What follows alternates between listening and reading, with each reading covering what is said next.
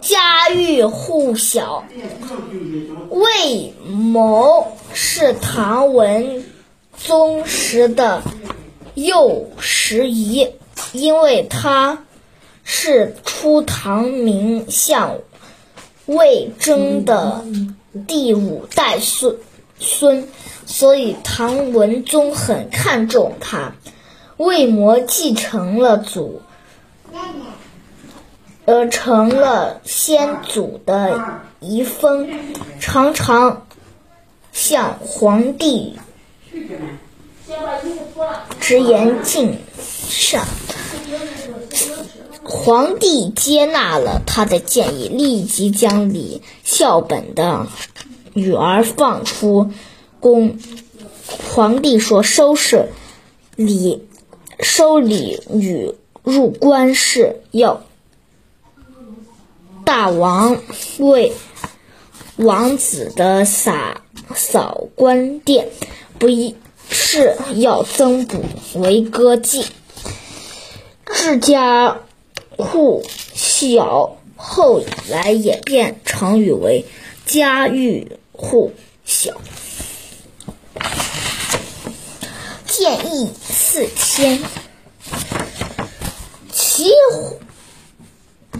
桓公是春秋五霸之一，他豁达大度，通情达理，不拘小节，知人善任。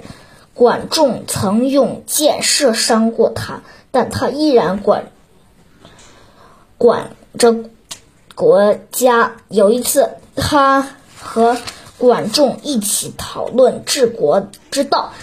相国，你看我们齐多地产和业繁杂，怎么样才能让百姓安居乐业呢？齐桓公问：“我们应该，我们国家的人应，呃，我们国家的人口得却不少。”管仲臣吟片刻，接着说：“我们如果都混至一地，那势必会相互影响，很可能引起混乱。我们应该先对他们调查清楚。”后来，齐桓公在关注的辅佐左下，其实。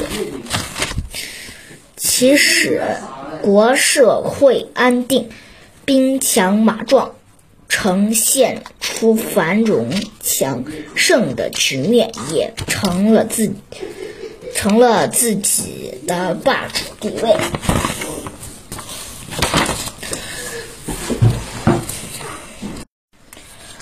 近朱者赤，近墨者。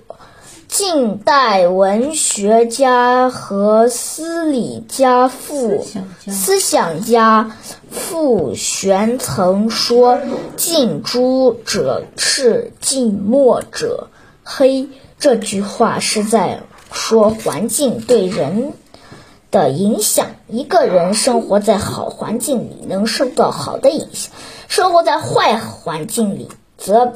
受到坏的影响，也就是说，同品的高尚人、高尚的人相处，往往能受到良好的影响；同品德败坏的人相处，容易沾染恶习。